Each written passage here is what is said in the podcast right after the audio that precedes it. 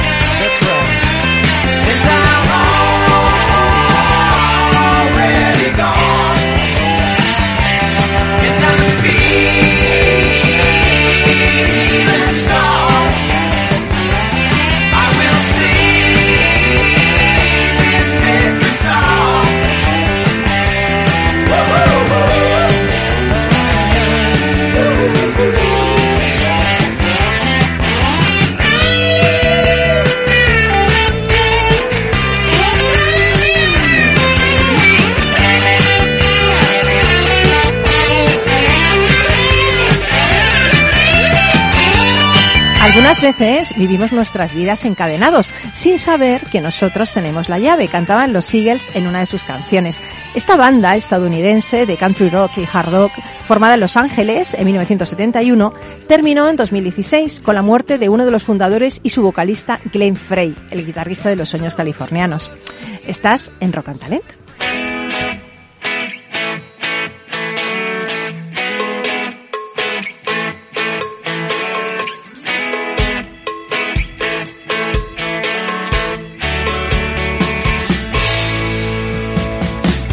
Capital Radio, Rock and Talent, con Paloma Orozco.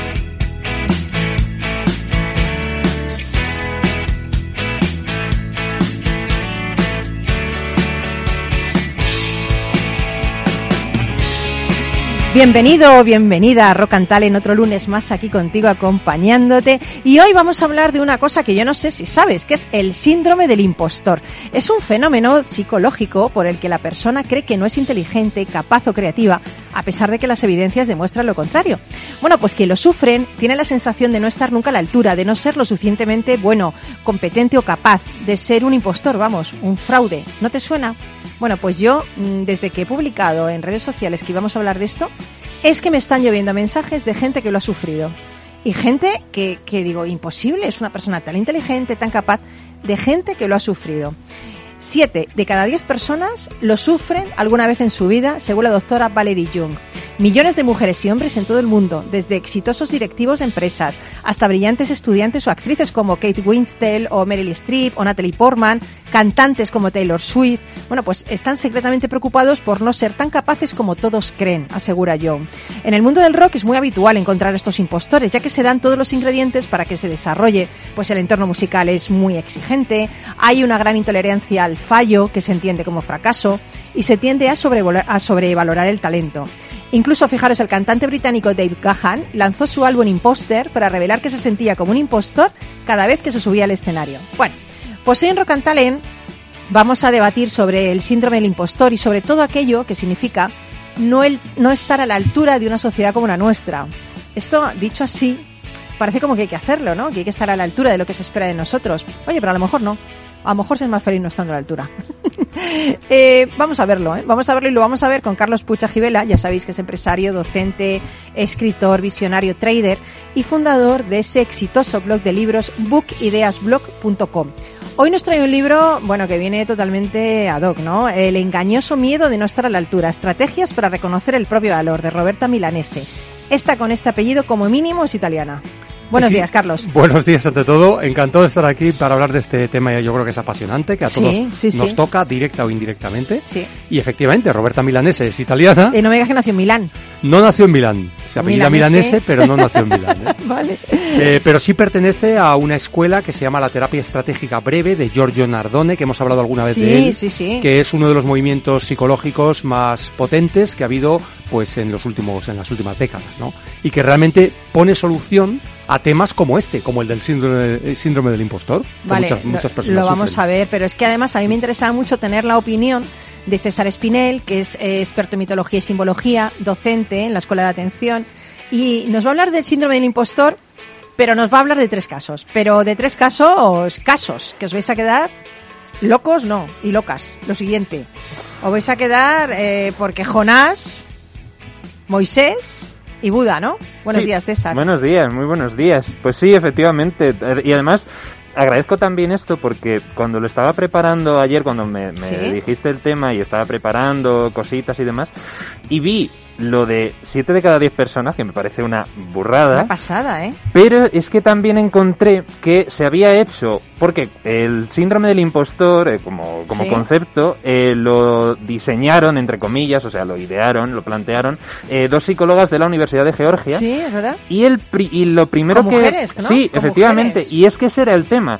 que habían empezado a pensar que solamente ocurría en mujeres.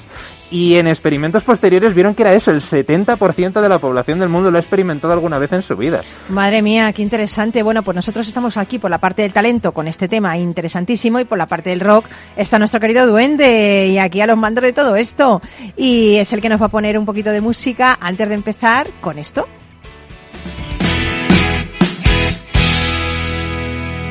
Rock and Talent, un programa para ti, para compartir, para sentir, con Paloma Orozco.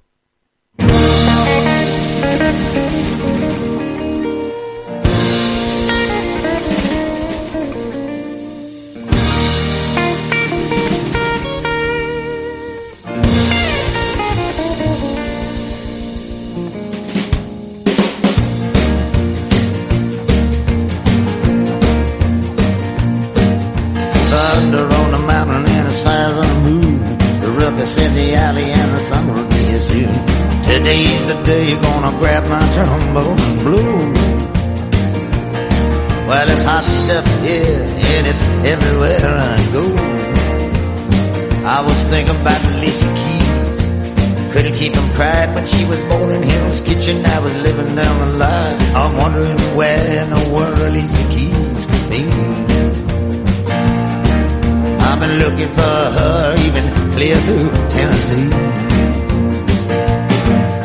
Feel like my soul is beginning to expand. Look into my heart and you will sort of understand.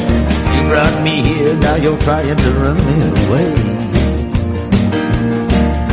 The writing on the wall, come read it, come see what it says.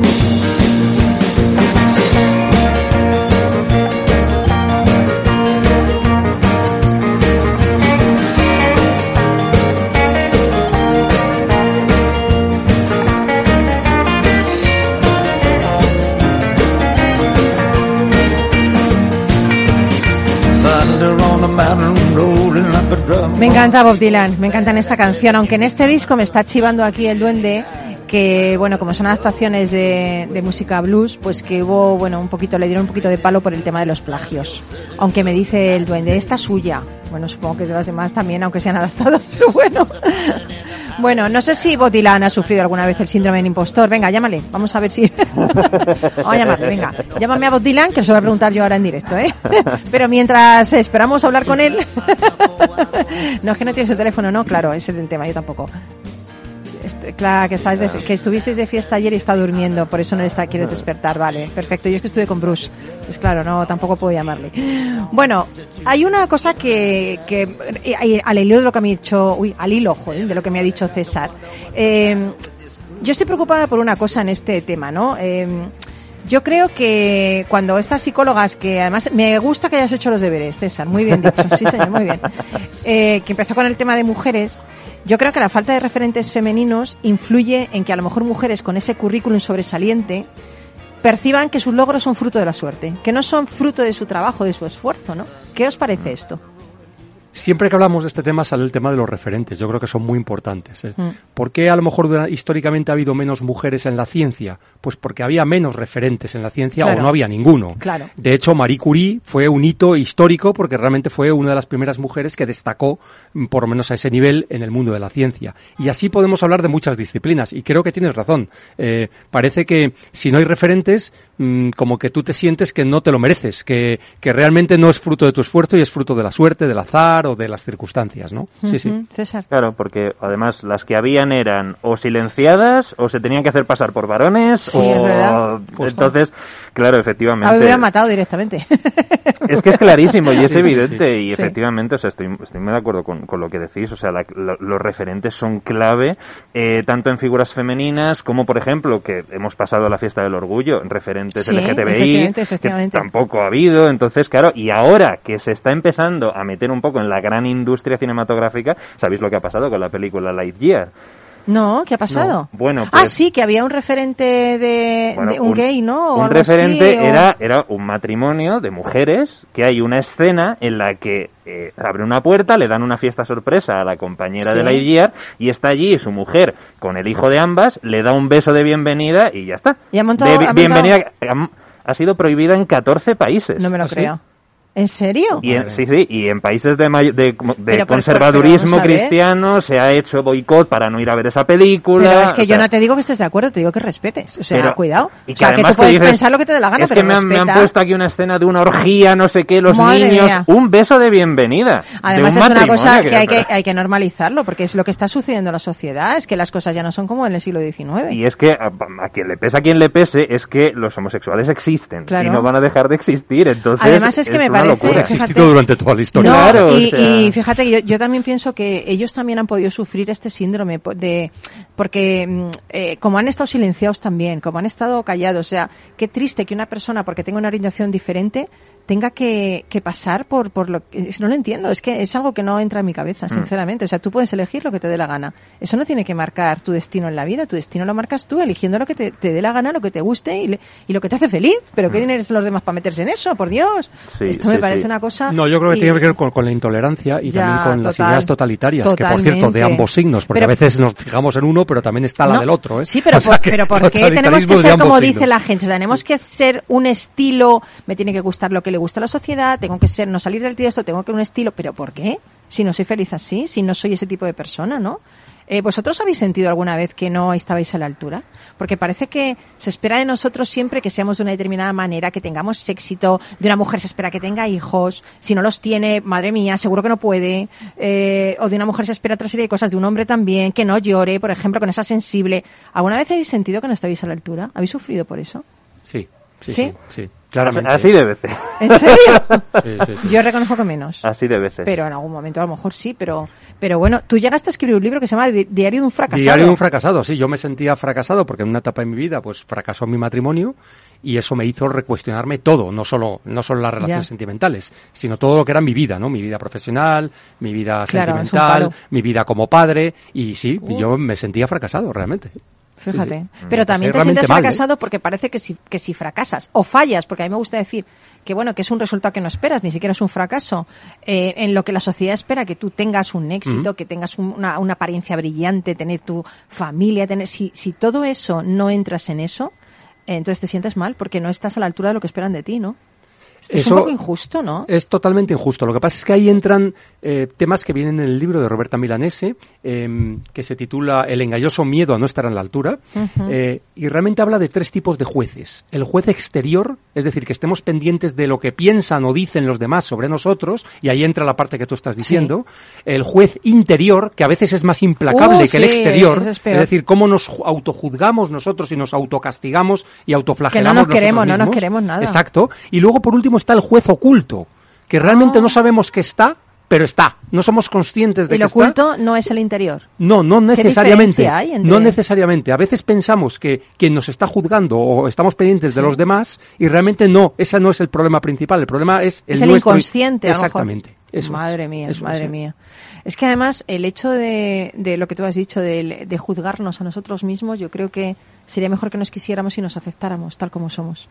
Que creo que es tan bonito ser como uno es. Ojalá. ¿no? Y, y yo venía escuchando en el tema esto de, de otra orientación sexual, ¿no? yo soy hetero, pero heterosexual, pero comprendo perfectamente que una persona quiera vivir como quiera, sin esconderse, pero hay gente que se ha escondido para decirlo. O sea, hay que, le- Sí. que fijaros que porque tengo yo que decir algo que, que es mío y que debe ser aceptado por simplemente porque es una opción, ¿no? Pero tengo que es como una, una cosa de qué va a decir la sociedad, qué va a decir mi familia, qué va a decir mi trabajo, qué va a decir mis padres. Claro, pero es que estamos en un Oh, momento en el el que se están exterior. poniendo, claro, y se están poniendo sobre la mesa cuestiones que son fundamentales, que son básicas. O sea, de, oye, estas personas tienen derecho, vamos a debatir esto. Eh, Madre ¿cómo mía, que- son personas. Efectivamente, pero se plantea el debate. Dice, Madre. pero ¿cómo, ¿cómo que esto es, es, es puesto a debate? O sea, esto no debería ser así, pero lo es. Y efectivamente, muchas veces, y es verdad, lo, el tema eh, del juez interior, que corresponde también muy bien con una cosa que nos meten desde niños, que yo, eh, claro, tengo menos recorrido vital, entonces como que mis, mis, mis, mis márgenes, ¿no? Mi, Y es más joven. Mi abanico. Carlos y yo, claro, es peor, ¿no? Mm. Porque más, mayores hemos sufrido antes. Mi, mi abanico de experiencia está como más limitado, pero a ese sentido, que todavía sigo estudiando y lo veo mucho, por ejemplo, en el tema de las calificaciones. ¿En qué sentido? En Sí. que, primero, es un sistema pensado para competir, Sí. desde el minuto uno. No colaborar, competir. No colaborar, competir. Y la idea que tú remarcabas de no estar a la altura es que literalmente es insuficiente. O suficiente. Madre mía, ya solo o- la, la expresión. Es que la palabra es terrible. Terrible. Y muy deficiente. Claro, que y no- deficiente, madre mía. Claro, que no sería tanto, que ahora lo han, lo han planteado, dice, no, vamos a cambiar los nombres y vamos a ponerles tal, o sea, no es una cuestión de nombres, o sea, es una cuestión del De sistema, de, cómo está sí, pensado sí, sí, el planteamiento. Sobresaliente. Pero partiendo de lo básico, indudablemente es durísimo, porque, claro, es que es eso, insuficiente. Pero ¿cuántos niños se han suicidado? ¿Cuántos niños se han suicidado porque Esa les es iba mal en el trabajo, en, el, en, el, en los estudios? Sí. Mm. ¿Cuánta gente se Bueno, ha porque suicidado le- porque, les iba mal en el O trabajo? porque les hacían bullying, o sea, hay otro tipo de O sea, problemáticas eh, ahí también, ¿no? De ser distinto y que Sí, no- hay muchas dinámicas muy negativas que afectan, claro. Y, Madre mía. Y es eso, y tampoco tienes un respaldo psicológico fuerte, básicamente porque tampoco contamos con herramientas para Claro, respaldar claro. psicológicamente sí, a esas sí, personas. Sí, es cierto, es cierto. Estamos en un vacío muy no legal, porque no es una cuestión de legalidad, que también la, lo- la parte de lo penal y lo legal tendría que poner algo bastante más concreto, pero a nivel psicológico, a nivel de, de, de piña, ¿no? De bloque, tanto Mm, familiar sí, como sí. de las amistades. Y aprender a ver los, los signos también, ¿no? Sí, Porque- y reconocerlos. Claro, claro, claro. Pero yo creo que estamos ante una, y creo que lo dice en el libro, una epidemia de inseguridad que está afectando a todas las relaciones importantes de nuestra vida. Yo Sí. creo, ¿eh? No sé si esto, no sé si lo recoge el libro, ¿no? Lo recoge esa el esa libro. especie de e- epidemia de inseguridad, ¿no? Esa- ante todo. Esa inseguridad realmente lo que genera son miedos. Y al Claro, final tenemos que autoanalizarnos y ver cuáles son los miedos. Y aquí hay un catálogo de miedos que aparece en el libro muy interesantes. A ver, el miedo a exponerse, el miedo a la impopularidad. Tiene que ver con lo que hemos hablado, el miedo al conflicto. Este yo lo he experimentado muchas veces. A veces no, no he hecho lo que tenía que hacer porque he preferido evitar un conflicto y eso normalmente no es una buena solución. Es no, una- porque es una decisión que te lleva a otra consecuencia. Con lo cual, o decides enfrentarte Justo. o no, pero cada uno tiene su consecuencia. Eso Sí. está- El miedo al rechazo, ahí está lo que hablabais antes de las personas eh, homosexuales, que realmente... Bueno, y yo el Mm. otro día tuve aquí a, a una maravillosa mujer, ay, no recuerdo el nombre ahora mismo, que es la responsable de, de Soy Curvy, de Sí. las mujeres Sí, con sí, es curvas. verdad, es verdad, sí. Y me decía que ella había tenido bullying en el colegio por estar por estar gorda y que Sí. todavía se sigue metiendo con ella en una, una chavala guapísima, guapísima. Eh, que lo que menos te fijas es si tiene unos kilos de más o no, porque es una mujer con curvas. Además es que qué estereotipos han cambiado a lo largo de la historia. Fijaros cómo pintaban a las mujeres antes. O sea, ahora les pareceríamos a todos anoréxicas, a todos los pintores. O sea, no puedes estar con la No está. sociedad, porque claro, unas veces ser gordo está bien, otras veces ser delgado también está mal, otras veces, o sea, sabes que es que la moda es cuestión de moda, no es cuestión de, ¿no? Si tú te sientes sano y te sientes bien. Entonces, esos miedos, eso es el miedo a rechazo, me parece un miedo horrible, horrible. No, No, sé. y además hay otra cosa, y es que la sociedad avanza precisamente por los que hacen cosas diferentes. Claro. Entonces, si al final todos hiciéramos iguales, lo que es el pues consenso claro. de todo el mundo, esto no avanzaría, nos quedaríamos estancados. Esa, es, esa es la realidad. O sea, la gente que ha hecho cosas diferentes Y que es diferente. y que es distinta y que lo demuestra, son los que hacen avanzar al final el- el- la sociedad en general, ¿eh? en todos los ámbitos, ¿eh? no, solo, Sí. no solo uno. Hay más miedos, ¿eh? está el miedo a la inadecuación, no ser adecuado, no estar a la altura, lo hemos hablado antes, Uf. y el miedo al fracaso. Sí, ese es un miedo que comparte mucha gente. ¿Y si fracasas qué? Eh, Pero, pero el miedo al fracaso te lleva, o sea. no hago nada, porque oye, si no hago nada, no fracaso. Claro, pero es que eso, eso ya... claro, me quedo quieto Claro. y ya no fracaso. Sí. Claro, pero Ay, también te puedes comer la cabeza y considerar que no hacer nada también es una manera de fracasar. Entonces Totalmente. entras en un ciclo vicioso Totalmente. espantoso. Yo, yo fíjate, una vez que hablé contigo, César, fuera Ah. de micro, me quedé con esa conversación, ¿no? Porque hablábamos, estamos grabando por un, pro- un programa de verano y estamos hablando de los, de los propósitos, de las Mm. metas, ¿te acuerdas, no? Por dónde Sí, voy, de los sí, objetivos. sí. Y me dijiste, ¿y qué pasa si no tengo objetivos? Y me quedé como diciendo, ostras, pues lo vi hasta mal.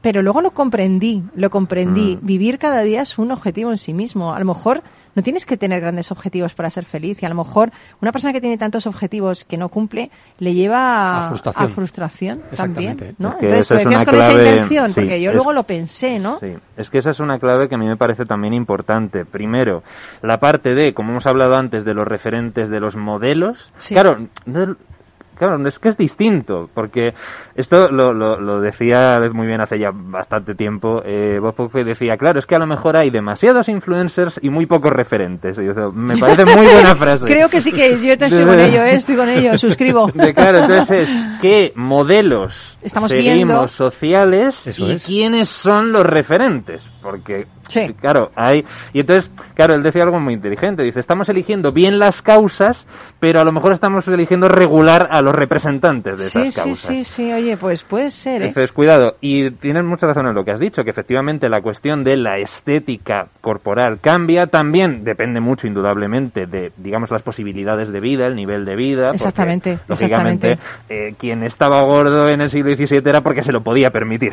o sea, eso estaba Sí. clarísimo. Y hoy en día, curiosamente, en muchos casos es al revés. O sea, precisamente quien está gordo es porque no puede tener acceso, no siempre, ¿eh? pero en muchos casos sí, no puede tener acceso a una buena alimentación. Sí. No puede tener acceso a una dieta equilibrada, a una práctica de O no ejercicio. lo conoce. O no lo conoce. No se ha ni pensado eso. Claro, entonces las, lo- las circunstancias son muchas, son muy Y no variadas. se puede juzgar. Y sobre todo Yo eso. siempre, bueno, hay una frase africana que a mí me encanta que dice, antes de juzgar a una persona, camina siete días en sus zapatos. Entonces a lo mejor ya no lo juzgas, ¿sabes? Porque comprendes, ¿no? Entonces el juzgar a mí me parece, el juzgar a alguien casi, eh, además es que yo creo que hay que juzgar menos y querer más. Ni siquiera nosotros mismos nos tenemos que juzgar. Pero bueno, seguimos, seguimos debatiendo el síndrome del, del este del impostor, Impostor. y seguimos, no sé, para aclararte un poquito eso que es estar a la altura. Mm. Y nos vamos con una canción, con Publi, y volvemos enseguida.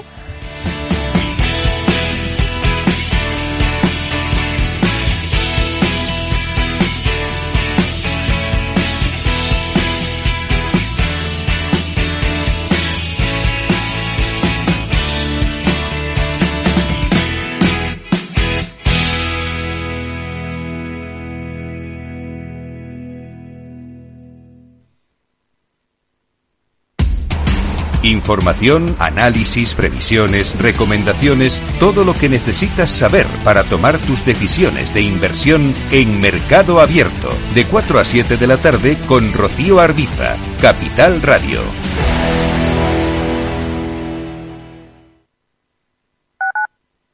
Capital Radio Madrid, 103.2. Nueva frecuencia, nuevo sonido.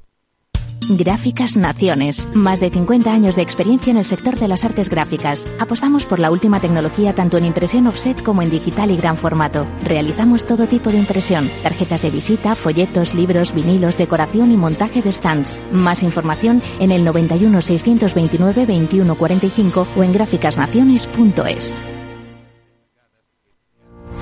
Los jueves de 3 a 3 y media en Capital Radio, Gestión del Talento, el escaparate de la formación para el empleo. Expertos formadores, agentes sociales y representantes de la Administración se dan cita en este espacio para impulsar el valor de la formación y el talento. Un espacio de Fundae, la Fundación Estatal de Formación para el Empleo, dirigido por José Joaquín Flechoso.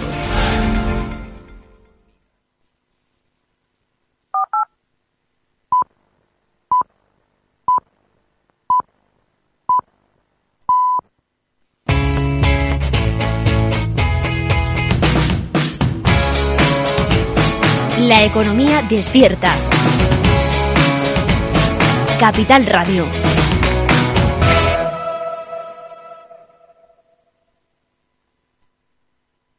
Rock and Talent con Paloma Orozco.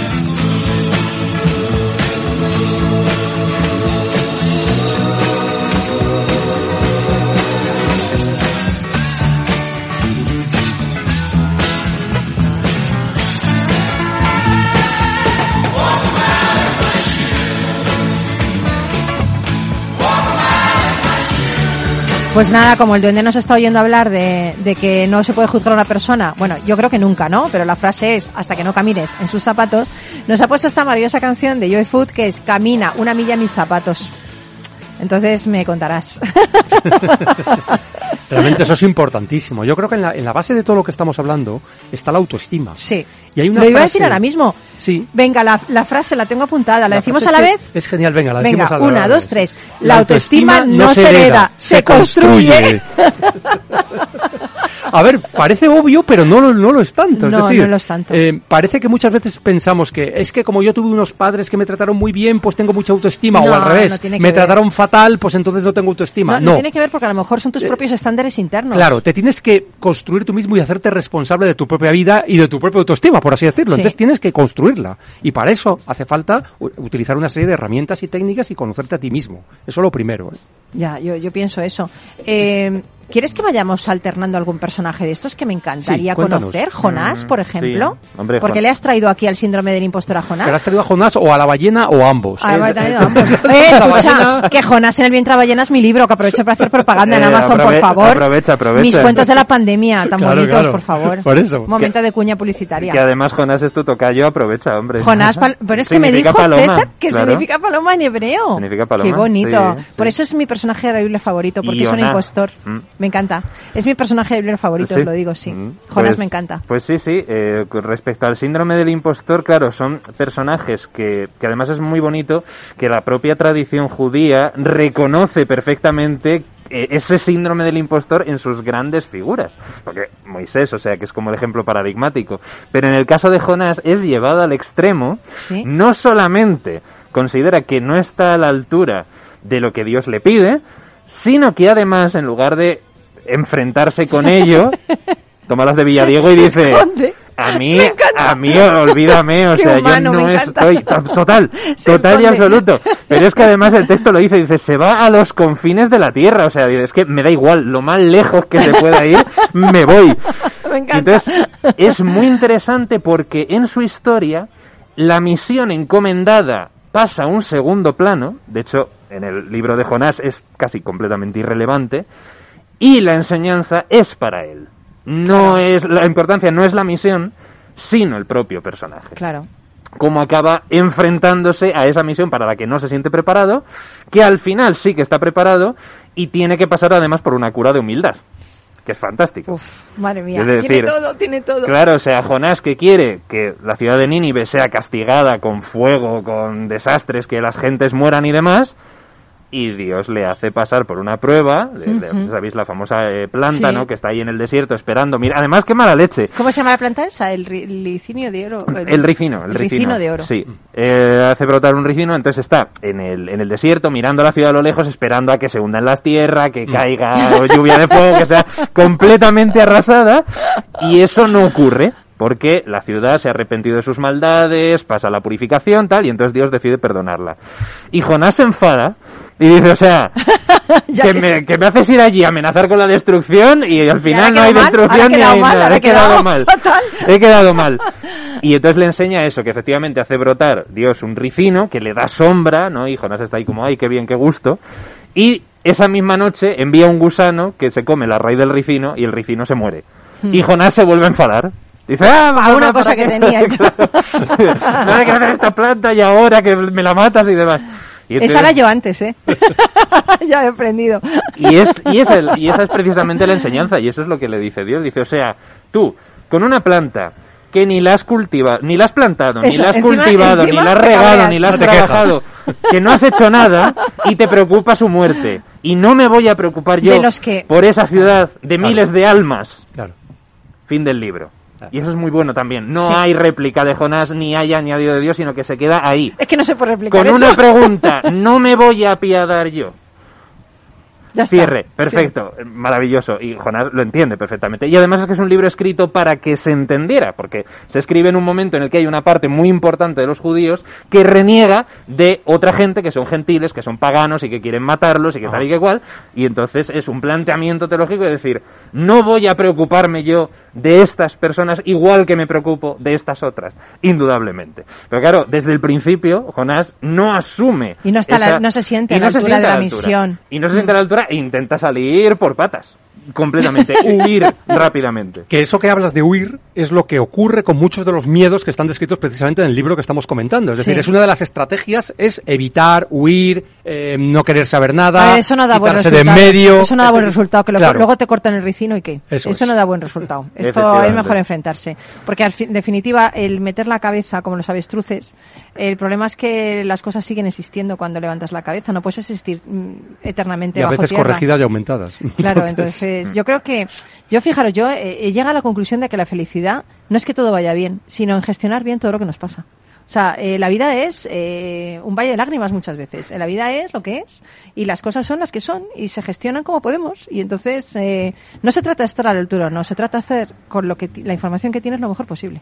O sea, ahí ya está. Y ni juzgarte tú, ni permitir que nadie te juzgue por las cosas que haces, ni por las decisiones que tomas. Porque tu vida es tuya y tú tienes todo el derecho a vivirla como te dé la gana, ¿no?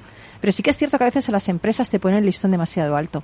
Yo creo que en concreto, vuelvo al tema de las mujeres, ¿no? Se nos ha exigido siempre mucho, ¿no?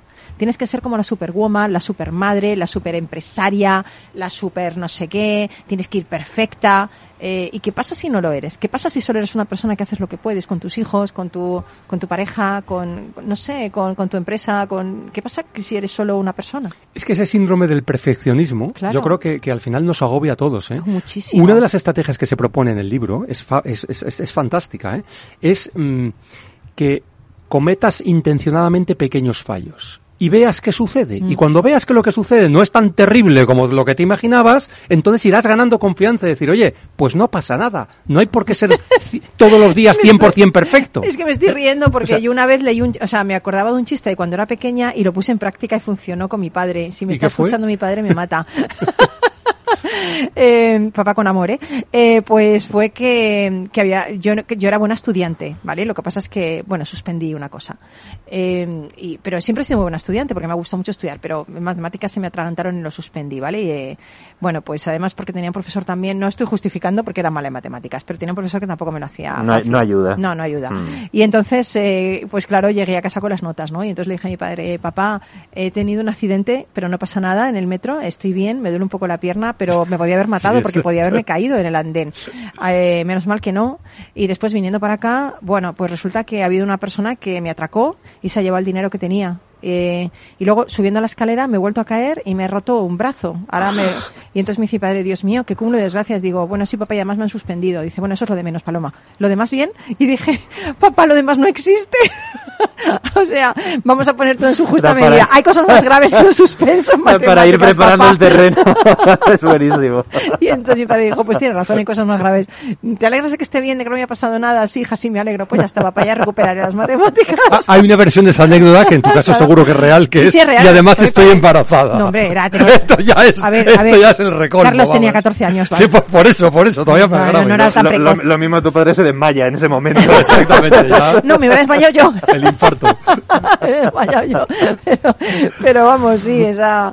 Oye, y hay otro también, eh, mm, hay otro que, que se llama Moisés también. Mm, ¿Y sí. Moisés también no estaba a la altura? Claro, son como escalas, ¿no? O sea, son estos tres personajes los he escogido precisamente porque son los que están un poquito en los tres baremos de la escala de medir.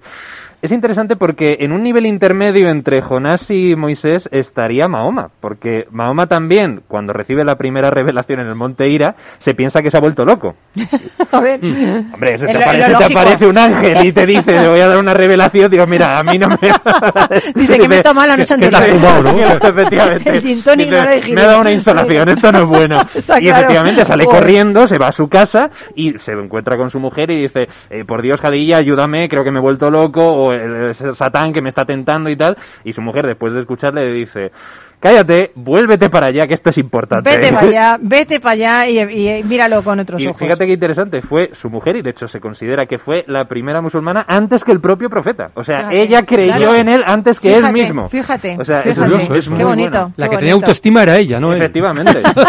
Efectivamente, decía, haz el favor de volverte para allá, que lo que te tiene que decir que, es que por, importante. que por lo menos vete a escuchar O sea, es muy interesante, claro, no es solamente el hecho de huir, sino también el aceptar y el asumir que a lo mejor efectivamente tienes las capacidades y por eso se ha confiado en ti, Mm. y volver y enfrentarte a eso. Pero Moisés, otro síndrome del impostor que no Moisés veía que tiene podía. otro síndrome del Bueno, impostor. También, a ver, es que lo entiendo, ¿eh? Hombre, Mm. a ver, imagínate toda esa, esa gente llevarla a la tierra prometida, No, madre era mía. el líder, era el labor. líder del pueblo judío. Es que muchos líderes tienen ese síndrome, Sí, ¿eh? sí, sí, Cuidado. Efectivamente, y de hecho no solamente es Mm. Moisés, hay varios profetas de. Israel a los que les pasa lo mismo. Sí. Eh, a Jeremías le pasa lo mismo, a Isaías también, que dicen que no, no, que yo no puedo, que dije a otro que te has equivocado. Moisés le llega a decir que se ha equivocado. Dios, que digo, no, no, Sí, sí. tú te has equivocado, o sea... Pues mira, va a ser que no. Como dígame, no, se ha equivocado y o sea, no. Es algo así, pero claro, o que sea, lo tengo claro, vamos. digamos que la, la, la diferencia con respecto a Jonás o a Muhammad, que tienen el impulso de salir corriendo y salen corriendo, Moisés no sale corriendo, Pero- pero, digamos gustaría, que pero intenta escurrir el bulto. Pues eso, diciéndole, eh, te has equivocado, o incluso una frase literal que es, ¿quién soy yo. Para ir a Faraón y liberar al pueblo de Israel? Y eso lo dice tal cual, Éxodo 3. Y claro, ahí es donde tiene todo un diálogo muy interesante que normalmente el inconsciente colectivo se ha quedado con eh, la zarza Sí, ardiendo. eh, ve a Faraón, tal, y en el mejor de los casos eh, Y el soy mar- el muerto, y el mar muerto. Sí. El mar muerto. Pero ese momento, ese diálogo que tienen de Dios con Moisés, como que no ha impregnado y es muy revelador precisamente por eso, porque es el ejemplo perfecto que tiene el judaísmo para tratarlo del tema del síndrome del impostor. Es decir, Moisés está renegando, pero no una vez, ni dos veces, ni tres, hasta seis veces le dice a Dios que no. Que no, que no, que él no va a ir, que él no se ha equivocado, que sea porque es tartamudo, porque ya está mayor, porque... Sí, todas las o excusas sea, que nos ponemos muchas veces. absolutamente todo. Dice, ni nada. Y al final, Dios le dice, ¿quién le ha dado la vista al que ve y la lengua al que habla? Dice, vete y yo hablaré por tu boca. Sea, yo estoy contigo. Y ese es como uno de los grandes principios del mundo de la teología judía, ¿no? La idea de Dios no está metido en un templo, en un santuario, sino que está donde está el pueblo. Y entonces es ese. Dios personal, ¿no? Entonces, claro, es ese Moisés que siente en todo momento y, y además es que va a durar durante toda su vida. No es una cosa de no, y luego Sí, ya, luego ya se me pasa y ya está. Ya, ya, ya. A lo largo de toda la Torah, menos en el libro del Génesis que no aparece, desde el Éxodo al Deuteronomio, los cuatro libros, en todos los momentos siempre hay un instante en el que Moisés Duda. duda, de sí mismo. Pero esto puede pasar también en, en las empresas. eh, tú has, has dirigido equipos. Qué importante que un líder esté dando esa confianza, esa autoestima que le falta a alguien de tu equipo, ¿no? Cuando le encargas algo, dices, es que yo no sé si voy a poder, ¿no? El dotar a las personas de esas capacidades. Pero claro, el síndrome de impostor es que no reconoces que tú puedes hacerlo, que las tienes ya, Mm. ¿no? Eso cómo, cómo se puede gestionar. Realmente esto tiene que ver también con la famosa motivación, que hay muchas teorías al respecto y yo estoy personalmente con aquella que dice que nadie te puede motivar, te tienes que motivar tú mismo. Con la Mm. autoestima pasa lo mismo. Claro. Nadie puede darte autoestima. Lo que puedes hacer es confiar en esa persona, pero si esa persona no confía en sí misma, poco puedes hacer. Pero Pues, eso es quererte más a ti mismo. Sí, Es eh, eh, ver qué cosas buenas tienes. Efectivamente, y confiar en, en tus capacidades y en que eres capaz de, que, bueno, por lo menos intentarlo o, o- o darte la oportunidad de hacer ver que puedes llegar más allá de lo que tú mismo creías. Y, que al final y- es y el- si no pasa, y si fracasas, pues fracasas, no pasa nada. Y otra cosa, y otra cosa importantísima, no caer tampoco en la idea de yo, yo como soy capaz de hacer todo, lo hago todo, Eso es. sino también el decir yo soy capaz de hacerlo todo, entre es yo también ser capaz de delegar. Claro. De delegar y de decir que no a cosas que no vas a asumir. Eso le pasa a Moisés también. Moisés llega a un momento cuando está en el desierto en que se está ocupando de absolutamente Ah, todo. eso es imposible. Y cuando se encuentra con su suegro, su suegro ve cómo está el asunto y le dice, chico, Que te ayudo. Delega. Vas a reventar. Delega porque vas a reventar. Vas a reventar. Tal cual. Dice, no te ocupes de estas cosas. O sea, ya sabemos que puedes, ya has demostrado que puedes. Confía Sí, en la es- gente. Confía en la gente porque la gente también es capaz de Eso es una frustración. Y, a ver, y- eso pasa en las empresas también. Y el problema está en que normalmente los directivos, por ejemplo, incluso cuando cambian de puesto, que esto pasa mucho, Sí, sí. eh, como se sienten seguros haciendo aquello que realmente saben que lo hacen muy bien, ya se quedan ahí, no delegan Sí, y no sí, dan sí. el siguiente salto. Y, delegar, Al- ¿sabes lo que es? Desarrollar a gente de tu equipo. Claro. Es que delegar es un acto de generosidad. Totalmente. Acordar eh, en que tienes que delegar, apoyar, pero, pero deja que la gente se equivoque, como te has equivocado tú y has llegado donde estás, ¿no? Me quedan dos minutos para Buda, porque tengo interés en Buda. Pues sí, Buda es, estaría como al otro lado ¿Otro de la... síndrome del impostor? Es que no me digas. No, es que ese es el punto. Precisamente, eh, después de haber superado varias pruebas, porque cuando está debajo del árbol, eh, que pasa 49 días, eh, eh, Mara, que es como... es difícil, pero algo así como el demonio que controla el mundo fenoménico, que entonces le intenta tentar para que no alcance el nirvana de distintas maneras. Y la última prueba, la tercera, es que le dice quién se cree que es para alcanzar el nirvana. Ajá. Es decir, quién, claro, es hacer, la última es, han sido todo tentaciones externas y, Y el última, interno. la última Creer carta es mismo. La interna, el juez Creer en interior. uno mismo, Eso es. claro, Es creer el en uno decir, mismo. ¿Por qué crees que eres digno de alcanzar Eso este es. nivel de conciencia? ¿Quién da testimonio por ti? Hmm. Y entonces en ese momento, el, el todavía no Buda, pero a punto de ser Buda, Siddhartha Gautama, sin perder la, la sana, la, la compostura yógica, toca con los dedos la tierra y la diosa de la tierra emerge de las profundidades y dice, yo doy testimonio por él. Mm, qué bonito. Qué bonito. El mundo Qué entero da testimonio. qué bonito. Yo quiero ser la diosa de la tierra. Toco y ya. Y a esa respuesta ya no, ya no cabe. Y a esa respuesta, eh, Mara se retira y efectivamente Siddhartha Gautama alcanza la iluminación. Ah, qué bueno. Es que los demonios están en nuestro interior, ¿eh? Están en nuestro interior. Nadie te puede hacer daño más que tú mismo si tú, si tú no quieres realmente, ¿no? Eh, en este libro de, de Roberta Milanese, El engañoso miedo de no estar a la altura, ¿cómo se, eh, hay, un, hay un subtítulo que me encanta, Estrategias para reconocer el propio valor. ¿Cómo podemos reconocer el pro- nuestro propio valor? Por eso habla, eh, es muy interesante la gente que, que- que se acerca a este libro, va a encontrar un montón de ejemplos precisamente para hacer eso. Y algunas veces consiste en enfrentar el miedo e imaginarte lo peor que te podría pasar si sucede aquello que tanto temes. Pero Sí. esa es una de las estrategias. Hay muchas más, ¿eh? Y realmente son bastante ingeniosas y son muy eficaces. Todo eso eh, tiene que ver con la terapia breve estratégica, precisamente de Giorgio Nardone, que yo os animo a que la conozcáis porque hace mucho bien y resuelve problemas, fobias, miedos que anteriormente se consideraba que hacían falta años de psicoterapia. Pues no hacen falta años de psicoterapia. Basta con a lo mejor pocas sesiones bien concentradas y ejercicios para que tú puedas salir de ahí. Y sobre todo pensar que eres único en el universo, que no hay nadie más que tú, eh, como tú, y que con lo que tú tienes puedes llegar a donde tú quieras. Exactamente. Pero donde tú quieras, no donde quieras que llegue, Los o sea, donde demás. los demás quieren que llegues, Eso es. ¿sabes? O sea, es que eso es muy importante, ¿no? Porque eso de estar a la altura de las expectativas de la gente es imposible. No, no. Es imposible, es que es- es- ya te digo yo que no vas a llegar nunca a eso. Porque pff, por expectativas, fíjate todas las que tiene la gente sobre ti. Debe ser esto, debe ser aquello, Además, no acaba deberías nunca, hacer no esto. acaba nunca, nunca, no no, acaba no, no nunca, nunca, ¿no? Porque ¿qué es el triunfo? ¿Qué es el éxito? ¿no? Para mí es algo personal, no es algo que se pueda medir. Es algo, una satisfacción interna que te lleva a, a hacer que, que lo que haces en la vida tenga una misión para ti, para la gente que te rodea, un un, propósito. significado. Pero claro, si, si tienes un montón de propósitos y no te los pones tú, sino los demás, pues es que no, no, no lo pensáis esto. Completamente, completamente. Sí, al final se trata un poco de encontrar el equilibrio, ¿no? O sea, el decir, Claro. bueno, a ver, la oferta es esto, las posibilidades son estas, ya tengo que gestionar yo a ver qué me interesa, qué compro y qué no. O sea, no hace falta tener que tragar con el paquete entero, que eso Mm. realmente es lo grave y que es lo que conduce efectivamente muchas veces a lo que habéis dicho, la frustración, ¿no?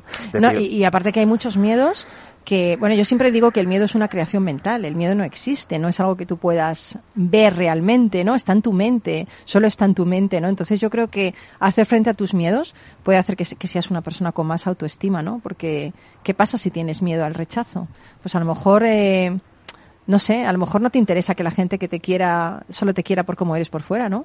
Es mejor a lo mejor eh, que no te Pero- quieran pero hay veces- directamente, ¿no? Pero hay veces que el miedo al rechazo es imaginario. Tú Ya. crees que te están rechazando y no es así. Entonces, por eso, en este libro también se habla de Sí. técnicas de verifica si realmente los que tú crees que te están rechazando lo están haciendo, pero con algún dato objetivo. Entonces, si haces un diario de eso, eres capaz de Mm. darte cuenta de que no son las cosas como tú pensabas. Última pregunta antes de irnos. ¿Cuál es el miedo más, eh, más importante, más grave, más fuerte, más grande para vosotros? Que, que creéis que no, no es algo personalizado hacia vosotros, sino que creéis en la sociedad de hoy en día. ¿Cuál, cuál crees que la gente tiene ese miedo que es el, el más horrible de todos? ¿Qué miedo sería? Hombre, yo creo que hay dos categorías que yo creo que todo el mundo. El miedo a la muerte, de la cual se habla muy poco en la Sí. sociedad. Sí, sí. Ese es uno. Y luego el miedo a que pasen cosas malas a las personas que tú quieres. Ninguna de los dos la puedes controlar. Efectivamente. ¿eh? Pero vamos, es mi opinión, ¿eh? O sea, pero creo ¿no? que está bastante César, ¿tú generalizado? ¿eh? Sí, yo le añado el miedo a la incertidumbre. Es cierto. tanto de una parte Es verdad. pues, en realidad creo que está bastante generalizado.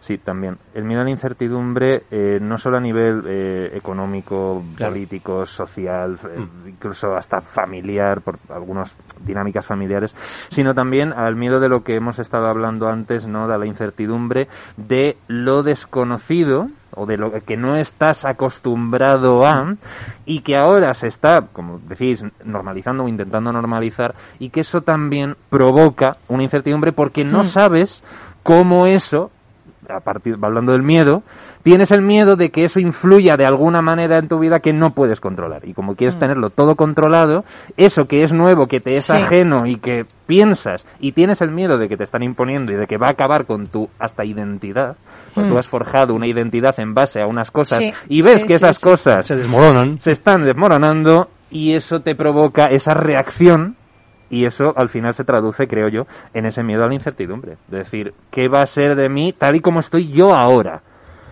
Sí, totalmente, totalmente. Bueno, yo, amigo, amiga, te diré que vuelvo a insistir sobre esto. El miedo es una creación mental.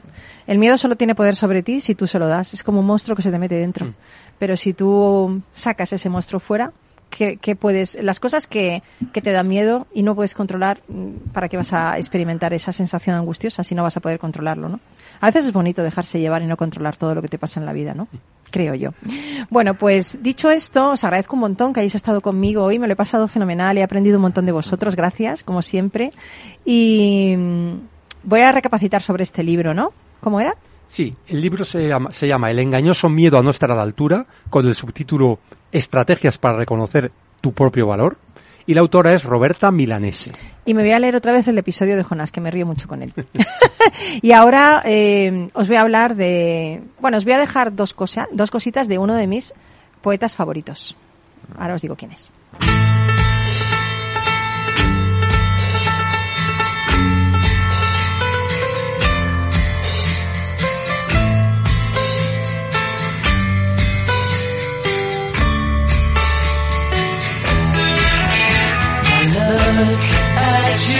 Pues es Rumi. Rumi es, eh, fue un célebre poeta sufí y erudito religioso.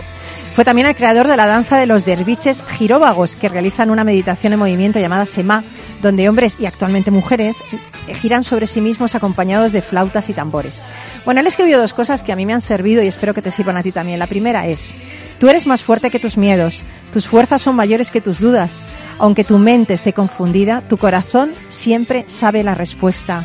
Con el tiempo lo que hoy es difícil, mañana será una conquista. Esfuérzate por lo que realmente te llena el alma y ten la virtud de saber esperar, porque todo lo que tiene que ser, será. Y lo segundo que te regalo hoy, para que tengas una semana magnífica, es esto. Si quieres, dime que no podré. Si quieres, dime todo lo que me falta. Puedes incluso poner piedras en mi camino. Pero hoy es el día en el que empiezo a vivir sin las expectativas de los otros. Qué bonito, ¿eh? Qué bonito. Esto hay que decírselo mucho, ¿no? Mucho, mucho, mucho. Ese juez exterior.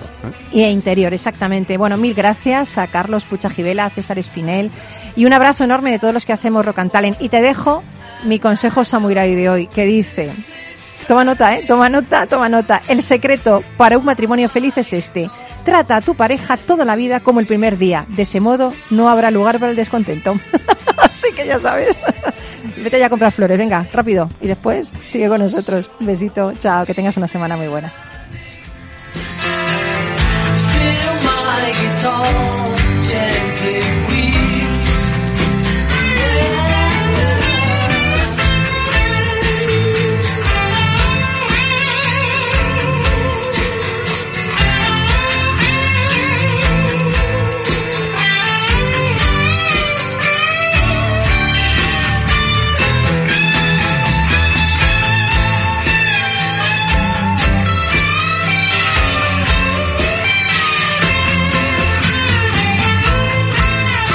Rock Talent, un programa para ti, para compartir, para sentir, con Paloma Orozco. Conecta Ingeniería es el programa que acerca la ingeniería a la sociedad. Todos los miércoles de 10 a 11 de la mañana en Capital Radio con Alberto Pérez. Conéctate. Capital Radio Madrid 103.2. Nueva frecuencia, nuevo sonido.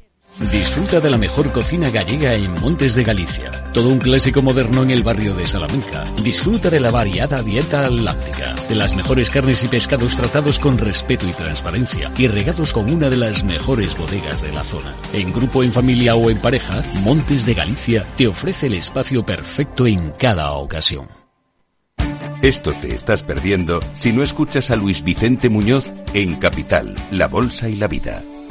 Antonio Garamendi, presidente de la COE. Habría que evaluar, eh, y para eso también está la mesa, nos podríamos sentar, y me da igual si hubiera que cambiar la ley, un salario mínimo que se acogiera o que se acoplara eh, a cada uno de los territorios de este país, porque la realidad es que la propia negociación colectiva también va en función de esos territorios. Es diferente cuando vemos el convenio del metal, por ejemplo, pues de Vizcaya es muy diferente al convenio del metal de otra provincia, e incluso del propio País Vasco. Y yo creo que esa es la realidad eh, y es por eso por lo que estamos diciendo este tema. No te confundas. Capital, La Bolsa y la Vida con Luis Vicente Muñoz, el original. Nos gusta que las personas tengan opinión propia. Quienes aquí hablan también expresan su propia opinión. No representan la opinión de Capital Radio.